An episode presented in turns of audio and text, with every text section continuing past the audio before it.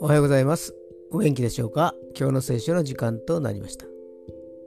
今日の聖書の箇所は新約聖書マタイの福音書26章39節マタイの福音書26章39節でございます。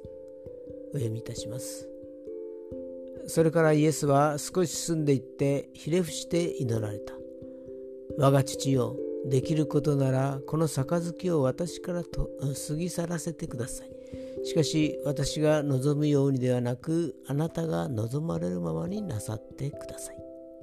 アーメン祈ったのはオリーブ山の麓にあるゲッセマネの園でした。ゲッセマネとは油絞りという意味があります。イエス様が十字架にかけられる直前の出来事でした。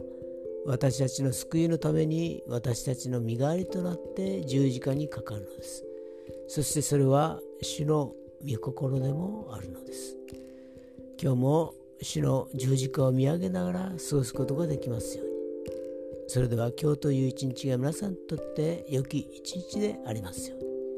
よッしーでした。